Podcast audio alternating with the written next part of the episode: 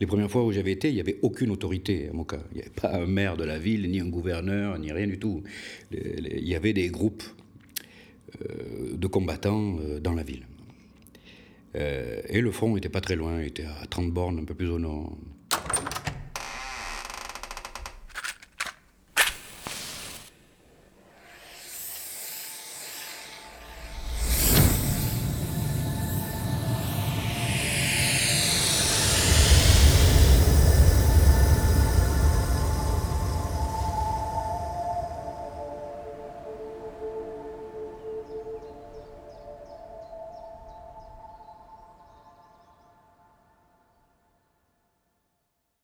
Nos filters, Thierry Durand. C'est une histoire vraie, ce ne sont pas des conneries.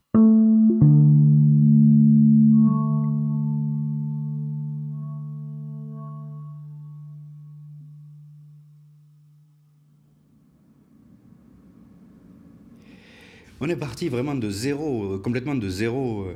Il y avait un hôpital sous tente. Euh, c'était, pour écluser euh, certainement des fonds de budget et, du matériel qui avait été utilisé par probablement l'armée turque ou le Croissant Rouge turc en Syrie. c'était la structure idéale qui vraiment qu'il nous fallait. Il y avait les containers pour, pour mettre tout le matériel dedans. Il y avait effectivement une table opératoire, du matériel d'anesthésie. Il y avait tout. Il pouvait théoriquement, en tout cas, fonctionner comme ça. Un générateur, la clim il faut de la climatisation. On ne peut pas bosser là-bas, c'est impossible s'il n'y a pas la clim.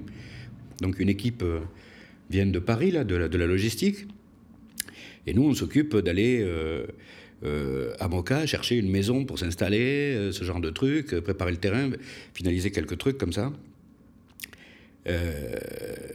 et quelques jours après, donc ils arrivent à Moka avec les containers, les camions. Il y avait cinq ou six camions, genre semi-remorques, tu vois, avec des, gros containers dessus contenant l'hôpital, tout le matériel, les lits, etc. Et pour décharger ces containers, euh, potentiellement c'était compliqué. Puis il y a un petit mec qui arrive en moto, là, yéménite, curieux, tu vois. Qu'est-ce que vous foutez? Ben, On est en train d'essayer de décharger l'hosto, tu vois. Et il nous fait, mais ça serait mieux si vous aviez une grue. Et on a dit, ben ouais, ouais, ouais. Et il dit, mais si vous voulez une grue, je vous amène une grue. Et le mec repart avec sa petite bécane euh, et revient une demi-heure après avec une grue télescopique hydraulique qui pouvait soulever 45 tonnes, je sais pas, un truc monstrueux comme ça. Et en une heure, tous les conteneurs ont été déchargés. Euh, c'était euh, ouais, une vraie fourmilière. Et en un mois, on a ouvert. En un mois, et le premier jour, on n'a pas fait de la chirurgie de guerre. Le premier jour, ça a été une césarienne. en urgence, la, première personne qu'on a opérée, c'était une femme.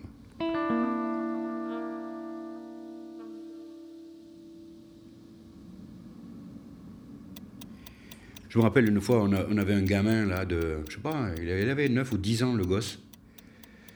Donc il venait de ce coin-là, euh, avec son oncle.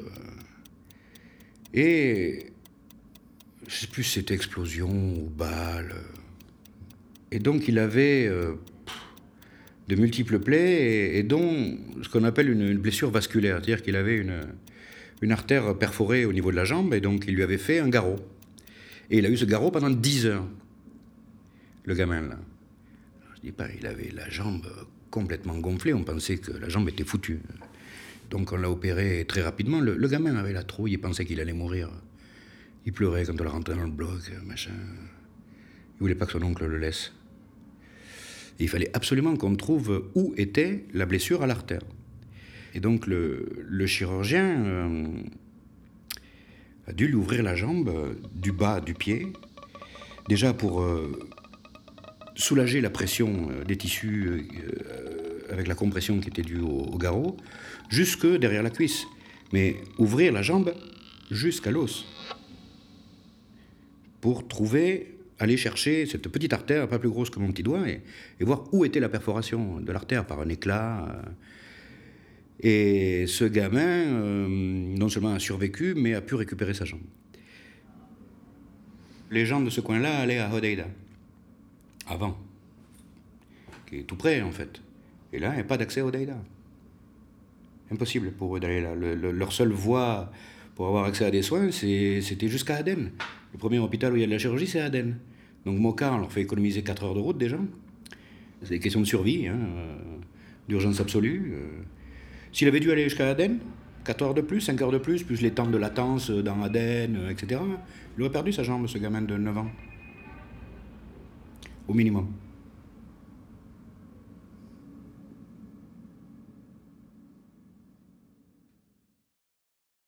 Dans le prochain épisode. Tous les jours, il y a telle voiture blanche immatriculée blablabla, avec quatre personnes à bord, va partir à 8h de Sanaa, euh, va passer à 8h30 à tel endroit, à 9h à tel endroit, et arriver à 9h30 à Ramir.